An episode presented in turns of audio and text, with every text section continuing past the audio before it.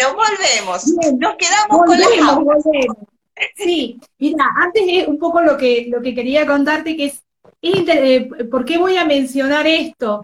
No, porque mm, e, esto que te quería hablar de los, de, que, mm, digamos, este el mundo de los pictogramas y de la organización de, los espacios de manera organizada, diferente, lumínica, ayuda a todo el mundo, ¿cierto? Y que nuestro, nuestro diseño de las aulas ya es un diseño que tiene que ver con una pedagogía o con una línea de enseñanza que ya no va.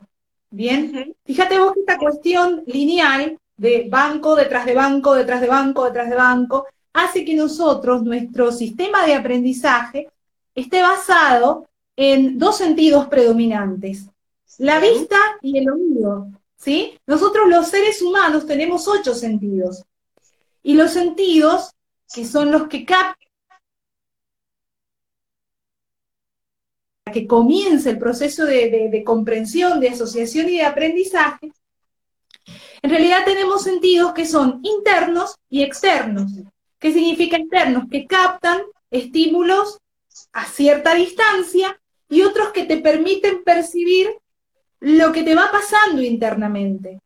Y estos sentidos que captan lo externo son la vista, ¿no es cierto? La voz y también el oído. Nuestros sistemas pedagógicos que son predominantemente textuales. Fíjate vos que el instrumento que ayuda a aprender y adquirir un conocimiento sigue siendo el texto. Y en su mayoría el texto escrito. ¿Sí? También, obviamente, la palabra oral, pero el soporte de aprendizaje continúa siendo el texto escrito. Por eso, dentro de las habilidades del lenguaje, encontramos hablar, escribir, escuchar y leer. O sea, sería hablar, escuchar, leer y escribir. ¿Sí? Cuando uno habla de las competencias del lenguaje, ¿no es cierto? Nos centramos en esas cuatro habilidades. Y esas cuatro habilidades tienen mayor participación lo que es la vista, la voz y el oído, ¿sí? Que son los, estímulos, eh, digamos, los sentidos que te permiten captar estímulos a larga distancia. Bien. Por eso en la predisposición de nuestras aulas, que son así como trenes, que son como encajonadas, ¿cuál era la figura predominante? La del docente. El docente se tenía que ver y el docente se tenía que escuchar. ¿Sí? Entonces, hablamos de una cuestión hasta unidireccional. El cuerpo, los sentidos, el tacto, el olfato, el gusto, ¿sí? Eh, el sentir los procesos de, el movimiento, esta capacidad de poder darnos cuenta cómo estamos espacialmente, esta capacidad de poder percibir el movimiento de nuestros músculos, nuestra inteligencia corporal, en lo que son las prácticas de aprendizaje, especialmente en lo que vendría siendo nivel medio y superior, están como más invisibles. ¿sí? Sin embargo, el cuerpo manifiesta todo el tiempo. El lenguaje está presente, el lenguaje de nuestro cuerpo está presente. Vos en este momento podés hacer más hincapié en mi voz, porque tal vez es lo que, lo que, el estímulo más predominante, ¿no? Por la fuerza de mi voz, etcétera. Pero también en este momento mi cuerpo está hablando. Está hablando mi mirada, está hablando mi sonrisa, está hablando mi cabello. Si estuvieras eh, cerca, hasta podrías reconocer cómo habla mi piel. Entonces, estos estímulos, en lo que son nuestras prácticas educativas, son los grandes olvidados. La parte de los, de los sentidos y de lo corporal, le hemos quitado a nuestras prácticas de lectura, a nuestras prácticas de escritura, a nuestras eh, prácticas que tienen que ver con la comprensión de otros lenguajes, como el lenguaje de los números, de los símbolos, etc., le hemos quitado la, participación al cuerpo. Y tratamos de hacer un salto cognitivo muy grande, o sea, suponte, yo te doy el libro, leamos juntos, interpretalo, qué te quiso decir el autor, sistematicemos, resumamos, o sea, estamos pidiendo que salten a funciones ejecutivas muy elevadas, ¿verdad? Porque las funciones ejecutivas elevadas que tienen que ver con la comprensión y que tienen que ver con el aprendizaje, tiene que ver con esto, la capacidad de asociar, de sistematizar, el sistema de las memorias que estén funcionando, de poder generalizar, de poder construir un texto nuevo para poder comunicar aquello que yo aprendí. Pero nos estamos olvidando de los sentidos, del lenguaje corporal y de las emociones. Y las emociones son grandes responsables en esto del aprendizaje. Donde hay emoción hay aprendizaje y sin emoción no lo hay porque las distintas emociones son las que van a estimular las funciones ejecutivas. El pictograma en qué te ayuda? Por eso te digo que todo este mundo de la neurodiversidad y los distintos sistemas de lengua nos ayudan a todos, nos ayudan a los llamados neurotípicos.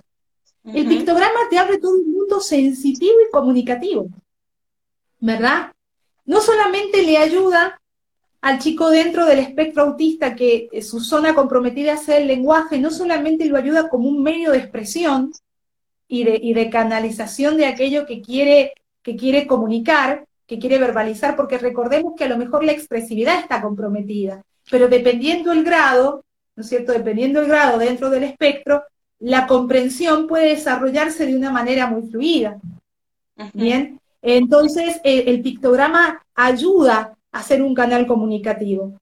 Y también es un estímulo más, que también va ayudando a gestionar las emociones. Fíjate vos el mundo de los emojis, cómo les gusta tanto a los chicos, a los adolescentes, inclusive a nosotros los, los adultos, para podernos comunicar. Es un enorme soporte comunicativo, es un enorme canal de expresión. Entonces, de pronto, tener un aula donde el cuerpo se pueda mover, no estar todos tan enclaustrados, ¿no es cierto? Vos fíjate, yo, yo me pongo en el lugar de mis alumnos y yo trato de acordarme cuando yo era niña y era adolescente, era esto mi movimiento, no había otro movimiento, ¿no es cierto? Entonces, mi movimiento era mirar a la profe y, si te dormías, agallate, porque estabas visible, o sea, el profe era como una cuestión omnisciente donde todo se ve, ¿no? Entonces, estoy viendo al de atrás, estoy viendo al de allá, y si de repente había muestra de cansancio, de bostezo, de estiramiento, era visto hasta como una falta de respeto. Pero estamos hablando de que el cuerpo está, está manifestándose porque nuestros lugares son incómodos. Las aulas son incómodas. Entonces tenemos que armar aulas donde lo corporal tenga, tenga lugar, donde yo me pueda mover, pueda interactuar, pueda ser más visible eh, el gesto, darle naturalidad al gesto, darle que el cuerpo se manifieste desde su naturalidad. Hemos, hemos tomado como, como atípico lo que es natural, y lo hemos hasta censurado, ¿no? Lo hemos puesto como una cuestión o falta de respeto o fuera de lugar, cosas como cómo va a bostezar alguien en el aula, eso está fuera de lugar, o cómo alguien me va a pedir permiso para ir al baño, pero no, que se aguante, o sea, por favor, estamos cayendo en, prácticas que ya son obsoletas y que no ayudan a lo que es el aprendizaje, el verdadero aprendizaje integral. Entonces el mundo de la neurodiversidad que esto se trabaja mucho en las terapias. Se trabaja mucho la estimulación sensorial a través de los colores, de los sonidos, de los gestos.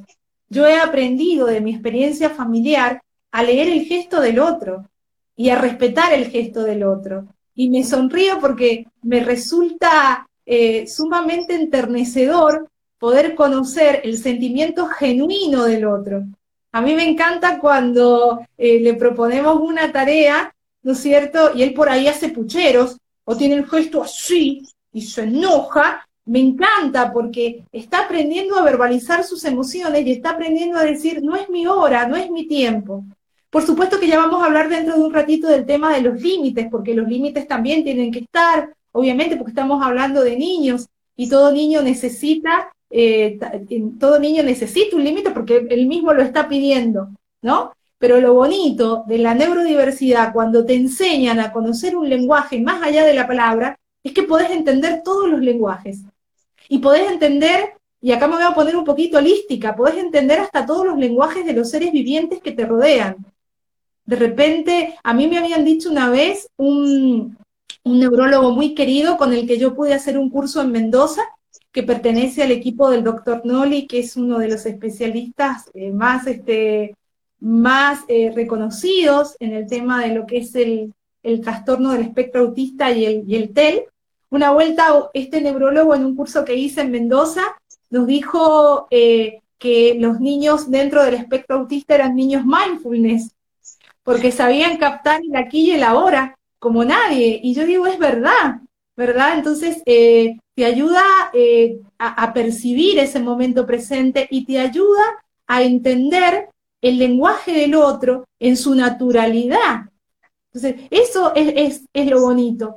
Y cuando uno lo lleva al aula, es maravilloso, porque ahí nos ayuda esto, esto, esto de la neurodiversidad, que no tiene una estructura, te ayuda a romper la estructura, que es lo que yo creo que necesitamos en el aula.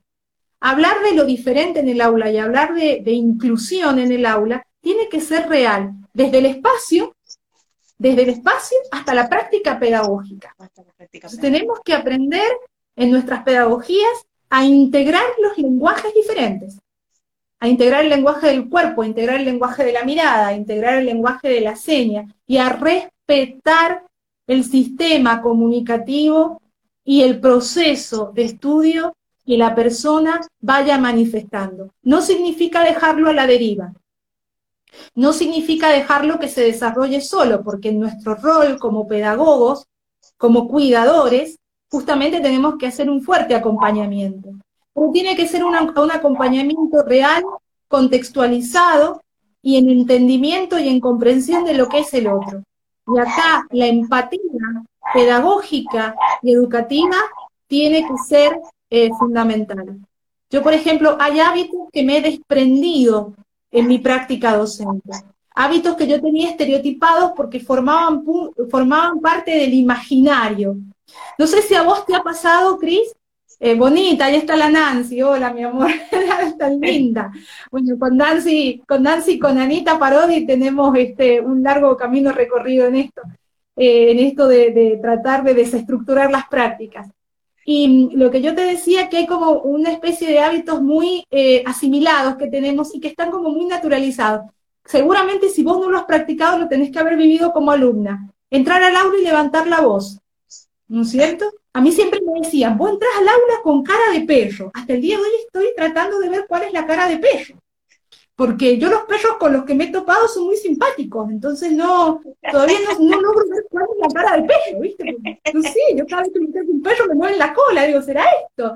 Gracias a Dios siempre hice caso omiso a eso, porque son, son como hábitos muy estereotipados que rompen el vínculo y la naturalidad. Entonces, esto de entrar con cara de perro, gritar, cállense, orden, los de atrás se callan, viste que siempre está el mito como que los de atrás son los modestos y los adelante son los nerds, ¿no? Es como que se han hecho esas especies de, fantasías educativas, ¿no? Con las que todos hemos crecido. Claro, yo por ejemplo, yo tengo un tono de voz muy alto. Eh, aquellos que me conocen saben que yo tengo el tono naturalmente muy alto. Eh, realmente yo jamás en, las clases de gimnasia, ni cuando le he dado clase a los niños, he usado la cuestión del grito, eh, del grito, digamos, de reto, de... Y tampoco no soy muy de esta idea de que para ganar el respeto uno tiene que mostrarse eh, malo, enojado. para mostrar autoridad uno tiene que ser... Yo considero que siempre tiene que uno ser lo más auto, eh, auténtico, digamos, y, esa autenticidad la transmitís eh, y te ganas el respeto no imponiendo, sino comprendiendo. Eh, yo he tenido prácticas en sexto grado, he tenido, y siempre te dicen, o, este imaginario de, bueno, ganarte el respeto, controlar el grupo con esta cuestión de que tenés que llegar a ser, no sé, un gendarme, un militar. Y yo la verdad no sé porque nunca me he visto dando clases, pero me imagino que yo no soy de estas personas que llegan gritando y con cara de mala, porque me parece que es muy violento para la otra persona que está en situación de aprendizaje entrar y ver a una persona que no, no, te, no te transmite nada, que te transmite enojo y que tal vez te transmite una, una sensación de no querer estar. Pero bueno, por esto mismo de que siempre se ha transmitido de que la autoridad se gana con cara de nada, cuando en realidad nosotros creamos vínculos cuando verdaderamente le hablas, te interesás, te apropiás, eh, conocés, te vinculás desde otro lado. Me parece que es un caminito que yo estoy aprendiendo solita, de a poquito. Y fíjate vos que en esto de poder aprender del neurodiferente, ¿no? Uno cuando empieza con las terapias, em, cuando empieza con las, las, terapias de estimulación temprana, lo primero que te van diciendo los psicopedagogos que hacen un trabajo fabuloso, eh, los fonoaudiólogos, es, eh, además de desarrollar eh, el lenguaje a través del pictograma o el lenguaje textual, el, perdón, el lenguaje gestual, aprender a modular tonos de voz. Porque nosotros sabemos que los niños, por ejemplo, que están dentro del espectro autista, el grito, como cualquier ruido fuerte, lo altera. Sí. Eh, todo su sistema sensitivo neuronal en, en, estas etapas de su neurodesarrollo diferente tienen una sensibilidad mayor. Por eso los ruidos con mucho estruendo los desregularizan, los ponen nerviosos, los alteran, ¿cierto? Como cuando, no sé, cuando vos percibís que hay demasiado ruido en el ambiente y, te tapás los oídos, por eso hay ciertos gestos que se dicen gestos estereotipados, pero no son gestos estereotipados, son gestos de regulación, esto de taparse los oídos o de repente balancear el cuerpo o el aleteo, ¿sí? A veces también caminar en puntitas de pie. No son gestos estereotipados porque algo anda mal, son formas de regulación, porque el estímulo de la afuera les resulta, eh, les, resulta complejo, les, les resulta muy fuerte para poderlo manejar, ¿verdad? Esto va a depender mucho también del grado, ¿no es cierto?, dentro del espectro autista. Hay niños que lo toleran más, otros que se regulan más rápido, otros que necesitan de la ayuda. Entonces, uno aprende a, primero, tener un tono de voz firme, porque es importante para poder marcar un límite, pero no el grito por el grito mismo.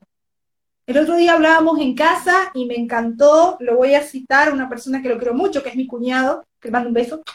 Eh, me decía mi cuñado, el otro día estábamos hablando en casa y me decía mi cuñado, no hay que gritar porque sí, sino hay que mantener un tono de voz firme que a él también le dé la seguridad de que acá hay un límite, que también ese límite lo va a proteger. Y cuando yo escuché esto dije, wow, me encantó.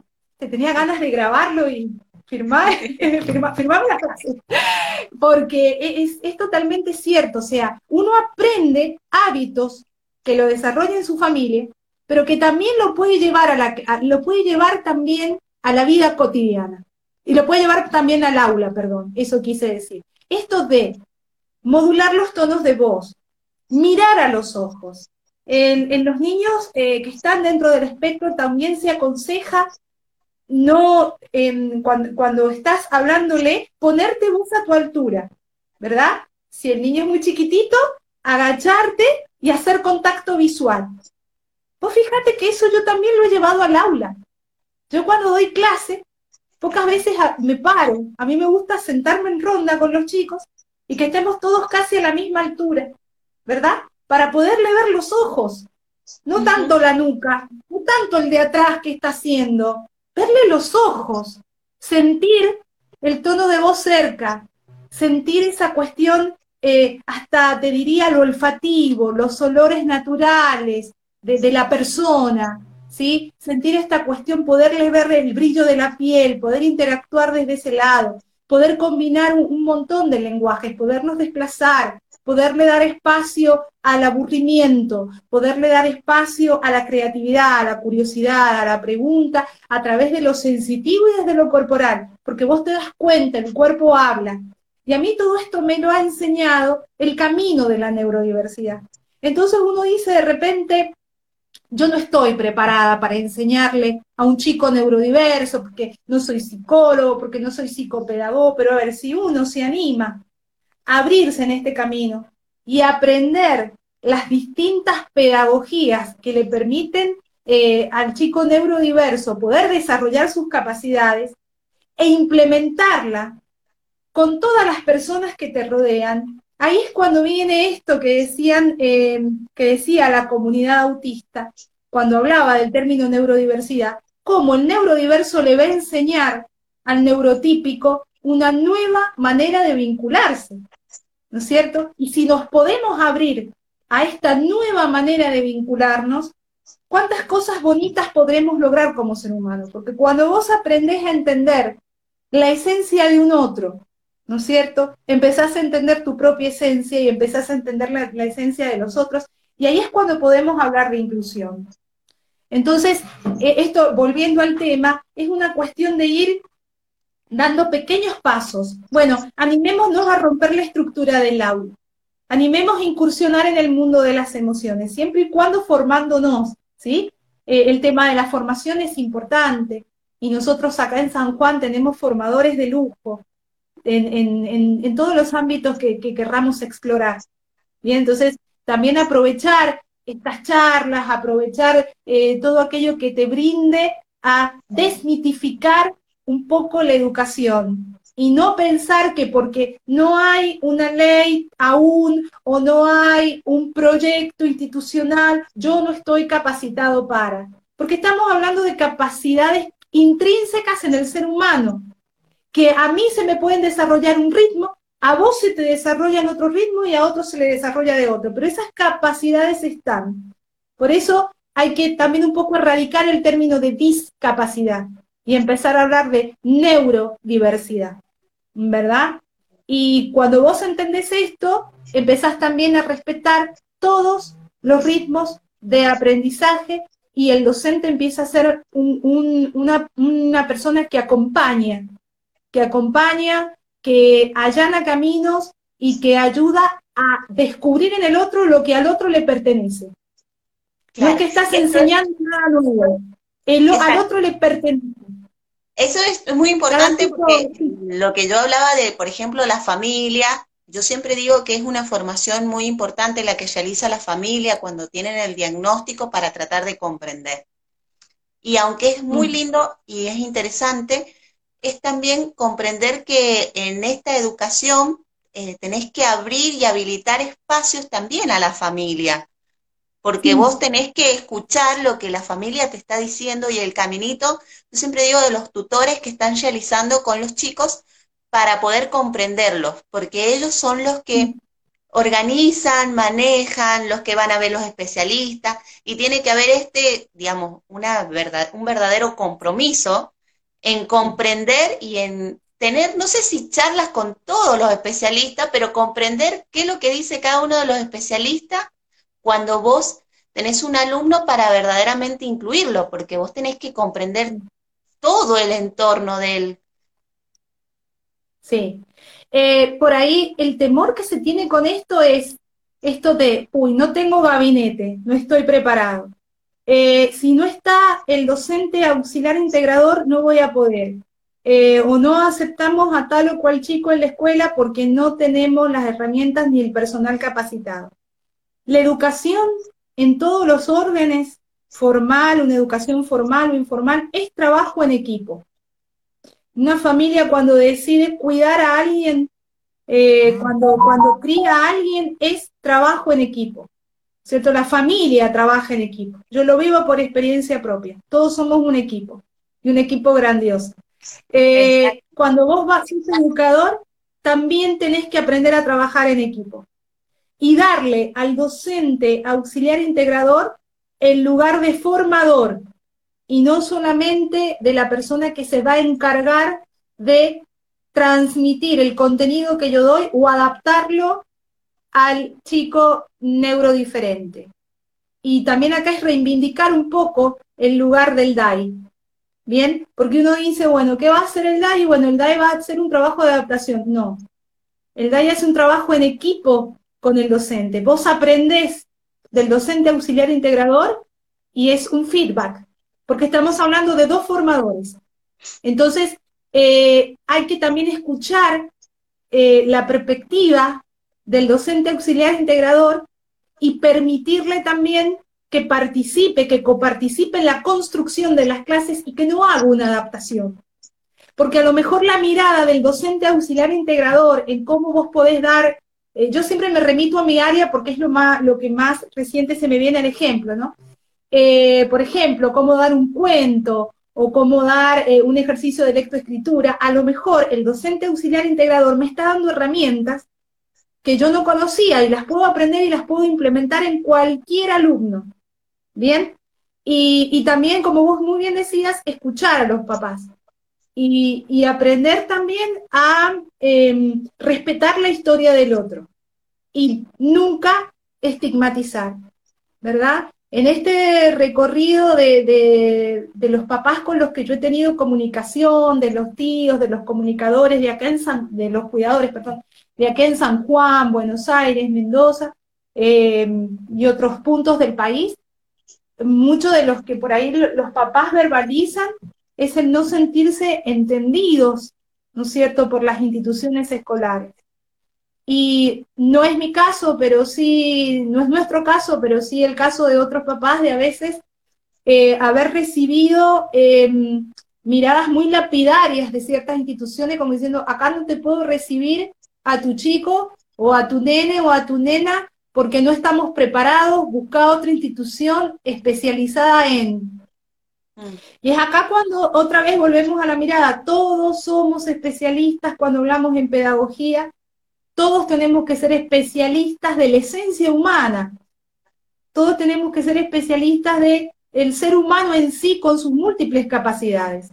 Porque entonces vamos a seguir caminando en círculo, ¿sí? Y la educación, vuelvo a insistir, es trabajo en equipo, no es unidireccional, no es una cuestión de profesor y alumno, ¿no? Es una cuestión de todos aquellos que participen y coparticipen en la formación y en el cuidado y el crecimiento de la persona. Perfecto. Silvi, para ir terminando, eh, si querés hablar algo del juego, pero hablar algo del juego, porque el juego es importante en todo y, y no le damos demasiada importancia al juego, pero sí el juego en el aula, el juego en el aula, el juego en el patio, el juego en los espacios, el juego en las instituciones, el lugar del juego, eh, si querés hacer algo así cortillo para hablar, porque vos ayer rendías. es más, yo armé un juego, por Dios, qué manera de enchastrarme armando el juego. Este, nosotros sabemos, y esto te lo dicen los grandes pedagogos, inclusive los grandes filósofos, eh, ¿no es cierto?, de, lo que es nuestra historia, de nuestras diversas culturas, uno sabe que el, juego es fundamental porque el juego que estimula, en primero, primero y principal, la curiosidad. En el juego hay, eh, hay algo muy bonito que nos, nos explicaban los, este, los especialistas ayer, que en el juego es un como si, o sea, eh, vos planteas una realidad imaginada, pero esa realidad imaginada tiene pautas, tiene normas, que vos ves en tu día a día. Y lo que te permite, al decir, bueno, esto es una realidad imaginada, esto es un juego imaginado, te permite expandirte porque no hay, no hay como esta cuestión de prohibición. ¿sí? Uno cuando juega, a ver, yo juego a ser la superheroína, ¿verdad? Y juego que me voy a subir en mi escoba y voy a volar. Entonces estoy rompiendo esta regla de lo real, mm. pero me lo permito, entonces me permito experimentar la valentía, me permito experimentar la curiosidad, me permito experimentar aquellas sensaciones que a lo mejor en, otras situaciones cotidianas más reales, por ponerle un nombre, a lo mejor yo no lo haga, por miedo, por vergüenza. Es decir, que el juego te permite en esta realidad alternativa que creas ¿sí? Expandir todas tus habilidades que después también lo podés llevar a la vida cotidiana. El juego tiene reglas, el juego tiene vínculo, el juego tiene pautas, tiene pausa, tiene estructura. Entonces también te permite ordenarte. En los niños que están dentro del trastorno del espectro autista, la mayoría de las terapias para estimular el lenguaje, para estimular el mundo sensitivo y para enseñarles a autorregular sus, este, sus, sus sentidos, se hacen a través del juego. ¿sí? Eh, el lenguaje se despierta a través del juego. El lenguaje me refiero más bien a todo lo que es su sistema comunicativo. Se despierta a través del juego. ¿sí? Eh, la conexión con el mundo sensorial se desarrolla a través del juego. Lo vincular se desarrolla a través del juego. Entonces, este, llevar nuevamente la actitud lúdica al aula es muy buena, porque una, cosa puede decir, bueno, yo voy a planear un juego con mis alumnos, ¿verdad? Pero es mucho más importante tener una actitud lúdica, aprender jugando, y no necesariamente con un juego armado o un estereotipado, sino tiene que ir en tu actitud. Presentar las actividades que vos das como un juego, tener una actitud lúdica. Permitirte en clase. La actitud lúdica, ¿qué sería?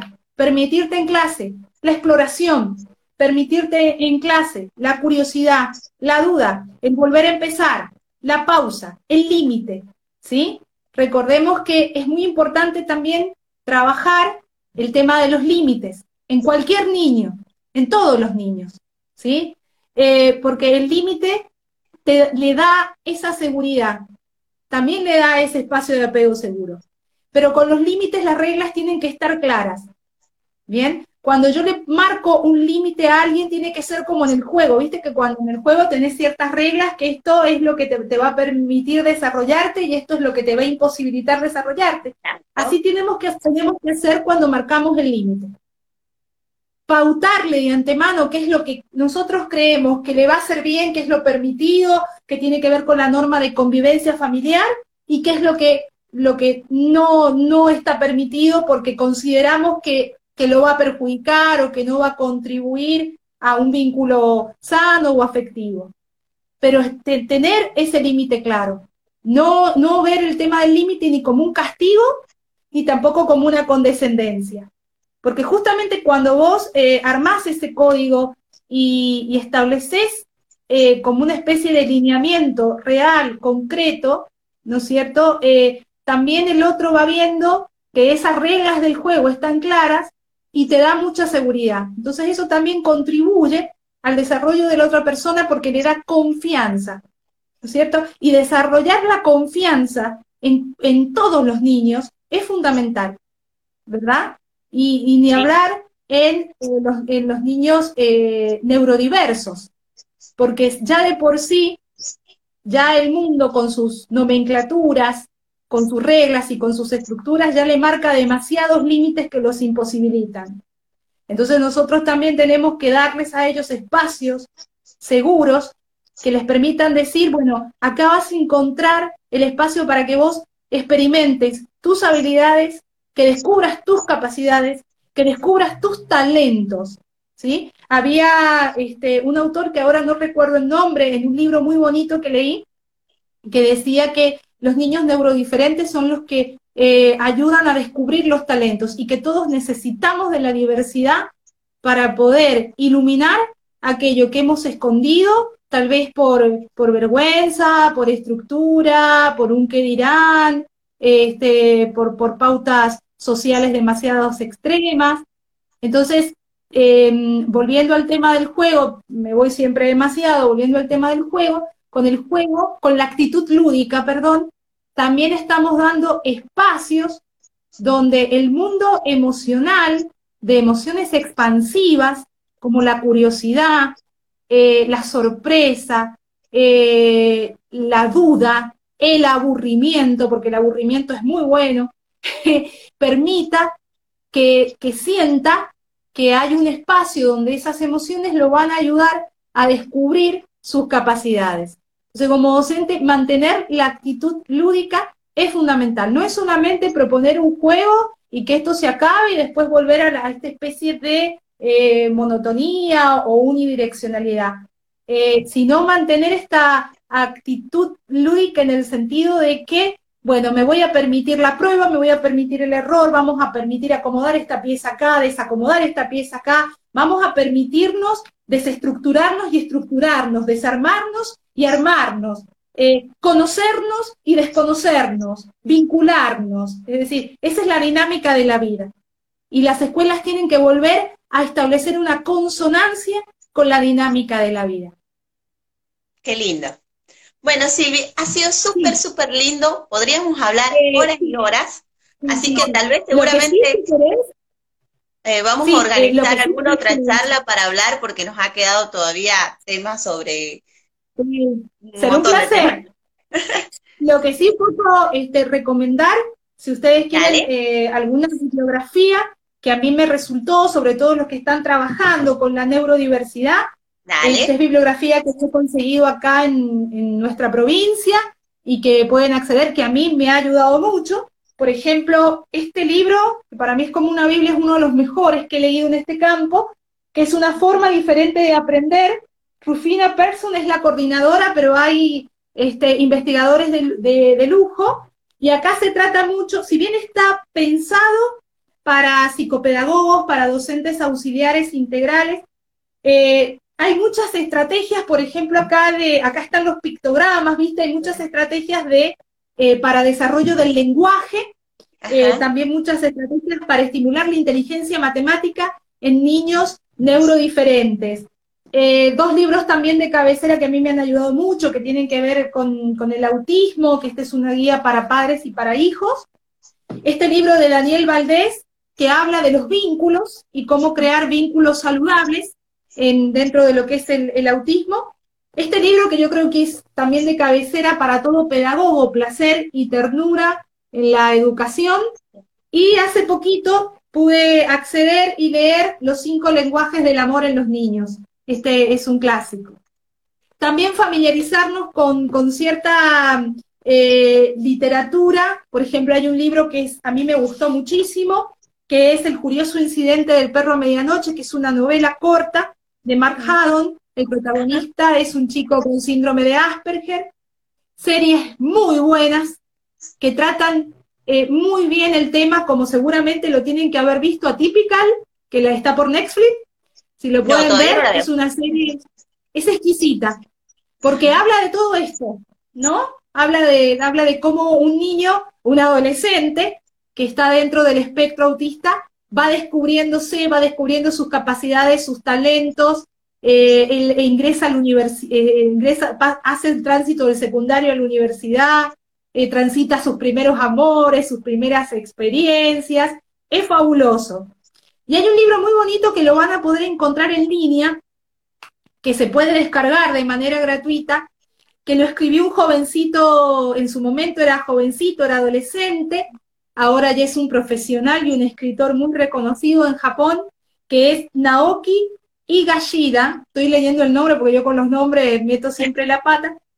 La razón por la que salto.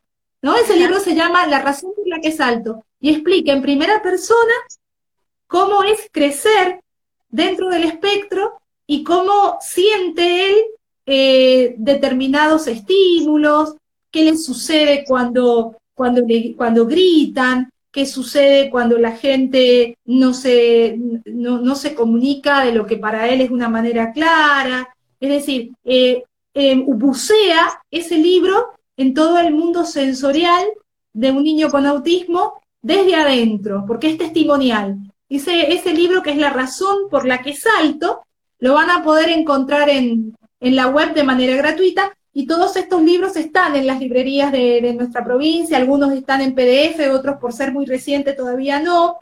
Esto es un tema también, esto de la de encontrar bibliografía adecuada y también animarse mucho a todos los cursos que nuestra provincia eh, está proponiendo, las distintas diplomaturas en neurociencia, en educación emocional. Bueno, yo recomiendo siempre ampliamente las la que hice y la que estoy cursando, la, diplomatura en psicoinmunoneuroendocrinología o el, o el paradigma PINE, a mí me abrió enormemente eh, la capacidad de comprender qué es y quiénes somos los seres humanos, qué es, no, quiénes somos los seres humanos.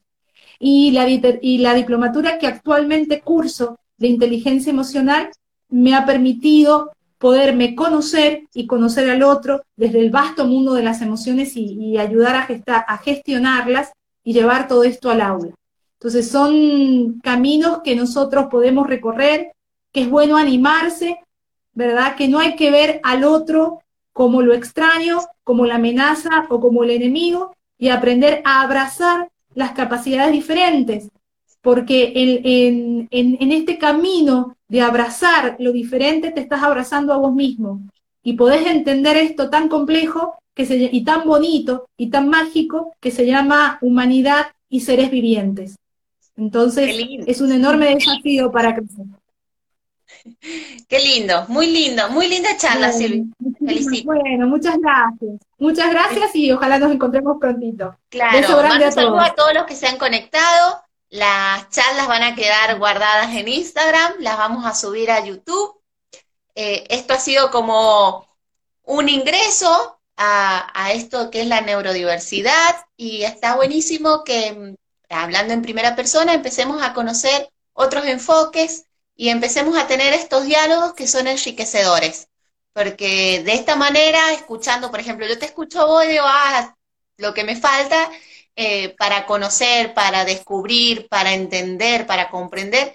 Y bueno, y es de esta manera, conversando, cuando vos te encontrás con otro que le está pasando algo, que, que, que quiere expresarlo, que está abriendo un abanico de investigación en eso, me parece que es lo más fructífero y está bueno sociabilizarlo, compartirlo y reconocernos como sujetos en constante aprendizaje. Así que muchas gracias. Saber que podemos bien, saber que podemos hacer de este mundo un lugar mejor. Y que no es una metáfora ni una utopía. Es nada más es abrirnos y abrazar esa posibilidad, porque merecemos hacer de este mundo un lugar mejor, puesto que nuestra naturaleza es tan, tan generosa con nosotros y a los seres humanos no nos falta nada. Estamos completos. Hay que descubrirlo, potenciarlo, abrazarlo, extendernos y animarnos a hacer de este mundo un lugar mejor. Es hora. gracias, Silvi. Te mando un besote enorme. Cuídate mucho. Chao a todos los que se conectaron. Adiós.